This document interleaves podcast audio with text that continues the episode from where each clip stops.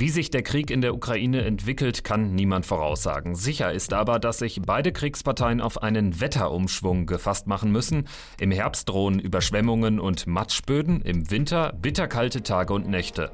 Allein deshalb wird der Krieg wahrscheinlich noch lange dauern. Wie das Wetter den Kriegsverlauf beeinflussen kann, darum geht's in dieser Folge von Wieder was gelernt, dem NTV Podcast. Abonnieren Sie den Podcast gerne bei AudioNow, Apple Podcasts oder Spotify, dann verpassen Sie auch keine Folge Folge mehr. Vielen Dank fürs Einschalten. Ich bin Kevin Schulte. Hallo. Die ukrainischen Gegenstöße im Krieg gegen Aggressor Russland kommen gerade noch zum richtigen Zeitpunkt. Kiews Militär beweist dem Westen, dass sich die militärische Unterstützung lohnt. Prompt diskutieren die NATO-Staaten auch über Kampfpanzerlieferungen. Für die Ukraine sind die aktuellen Offensivoperationen aber auch aus einem anderen Grund wichtig. Der Sommer geht zu Ende und der baldige Wetterumschwung hat großen Einfluss auf das Kriegsgeschehen. Davon ist Sicherheitsexperte Joachim Weber von der Uni Bonn überzeugt. Also mit Sicherheit spielen diese Fragen eine ganz entscheidende Rolle bei den gegenwärtigen Kalkulationen und strategischen Überlegungen der Kriegsparteien. Für die Ukraine ist es von entscheidender Bedeutung, dass sie die Russen zumindest ein Stück weit noch zurückgedrängt bekommt. Denn dadurch, dass die Russen westlich des den Dnjepr, in Cherson und in diesen Landstrichen eben sitzen, sind sie ja bereits über das entscheidende Hindernis äh, hinaus. Und damit wären sie in einer sehr günstigen Position, spätestens für eine große Frühjahrsoffensive. Aber sollten die Böden dann irgendwann auf den Winter zu gefrieren und damit wieder für die mechanisierten Verbände und damit eben auch für die überlegenen russischen Kräfte auf diesem Sektor des Militärs dann wieder zugänglich äh, werden, also befahren werden können nach der, nach der Schlammperiode im Herbst, dann wäre man wahrscheinlich auch vor Überraschungsangriffen und vielleicht irgendeinem winterlichen Handstreich einer Winteroffensive nicht geschützt, die dann auf Odessa zielen könnte. Im Süden der Ukraine bei Cherson verläuft die Front in der Nähe des Flusses Dnjepr. Gut möglich, dass Kiews Truppen noch vor Wintereinbruch versuchen werden, die Russen hinter den Fluss zurückzuschicken. Ansonsten könnten russische Panzer auf gefrorenem Boden eine Winteroffensive starten. Doch wenn den Ukrainern in der Region vielleicht sogar ein ähnlich großer Gegenstoß gelingt wie zuletzt im Osten, dann hätten sie eine gute Ausgangslage für Herbst und Winter. Der Herbst ist in der Ukraine traditionell nass und schlammig. Für schweres Kriegsgerät sind das keine guten Bedingungen. Zwar können moderne Panzer mittlerweile auch Matsch und Schlamm überwinden, aber nur extrem schwerfällig. Wahrscheinlich sei das Gelände ab Oktober, Zitat, für beide Seiten kaum noch nutzbar, hat Militärexperte Carlo Massala von der Bundeswehr-Universität München Ende August im Stern-Podcast Ukraine die Lage gesagt. Größere Offensiven wären unter diesen Umständen schwierig. Wenn es schlammig ist, dann können sie sich außerhalb sozusagen befestigter Wege kaum äh, bewegen mit Kettenfahrzeugen oder Radfahrzeugen. Das wird dann schwierig werden. Das heißt, die Aktivitäten werden da runtergehen. Wenn es wieder gefriert, dann ist es möglich, auch abseits befestigter Straßen zu fahren mit Militärgerät. Ja, und von daher ist zu erwarten, dass so im Oktober, wenn es so ist wie immer in der Ukraine wettermäßig, ja, das muss man natürlich vorausgesetzt sehen, ähm, dass ab Oktober die Aktivitäten von beiden Seiten extrem runtergehen werden, weil sie halt ganz einfach nicht zu Bewegungen nach vorne in der Lage sein werden oder nicht in dem Umfang, den es braucht, um wirklich durchschlagende Operationsführung zu betreiben. Und dann November, Dezember gefriert der Boden, dann ist es wieder möglich, äh, sich zu bewegen im umfassenden Maße. Das heißt also, wir ziehen den Krieg ins nächste Jahr. Das heißt konkret, die Ukraine dürfte den Zeitpunkt ihrer jüngsten Gegenoffensive bewusst gewählt haben. In den ersten Septemberwochen war es noch im ganzen Land mild, teils sogar spätsommerlich warm, fast 30 Grad am Schwarzen Meer, um die 20 Grad im Osten des Landes. Wie die Aussichten für die nächsten Wochen sind, das haben wir den NTV-Meteorologen Björn Alexander gefragt. Ja, also alles in allem sind die Witterungswetteraussichten in den nächsten Wochen eigentlich normal. Auch wenn man gar nicht auf die Langfrist gucken muss, aber der Süden des Landes, so Odessa, die Richtung mit Temperaturen vielleicht so bis 25 Grad, also auch mal sommerlich.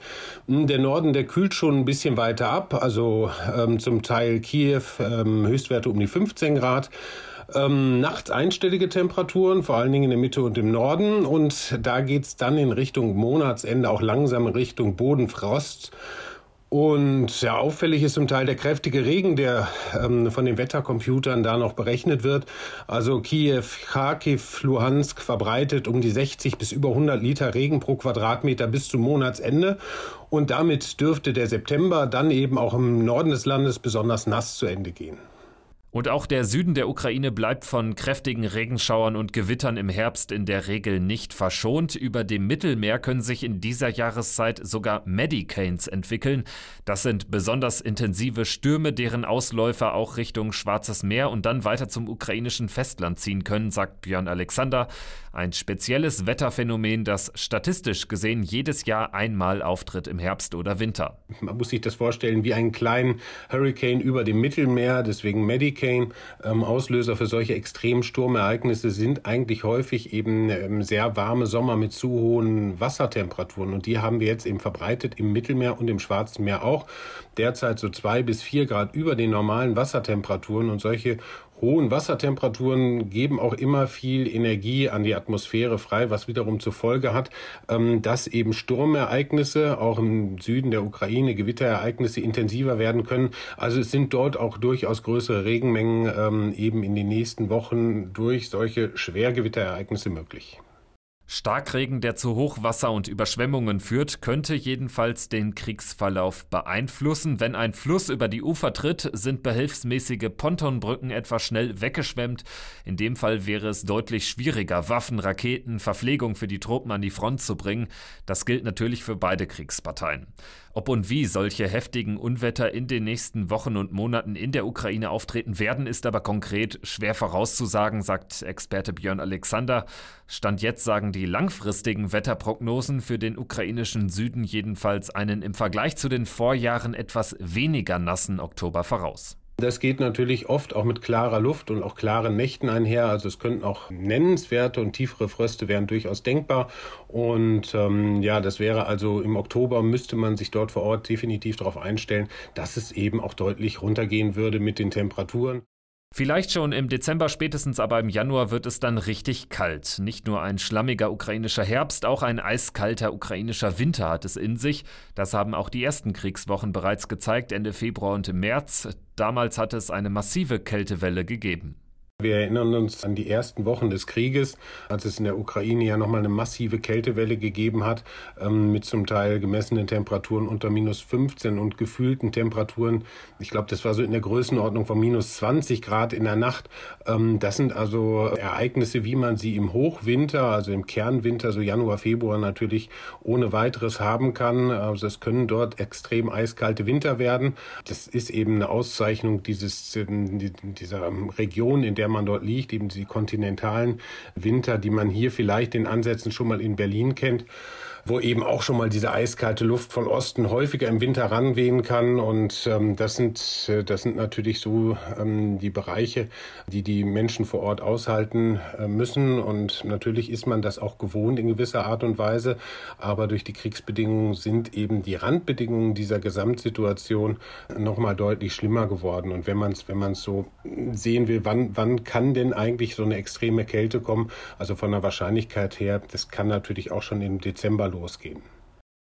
Der Blick auf das Zickzack-Wetter zeigt, wie sehr dieses den Krieg beeinflussen kann. In ein paar Wochen machen Dauerregen und Unwetter manche Straßen unbefahrbar und lassen das Gelände matschig werden. Dann geht die regnerische Zeit in den eisigen Winter über. Schreckliche Bedingungen für die Soldaten, für das schwere Kriegsgerät dagegen besser als im Herbst, weil der Boden zufriert und damit auch das Gelände wieder befahrbar ist. Am Ende des Winters, wenn die Temperaturen Richtung Frühling steigen, wird es dann erneut rutschig, weil die Böden auftauen und eine Matschlandschaft hinterlassen.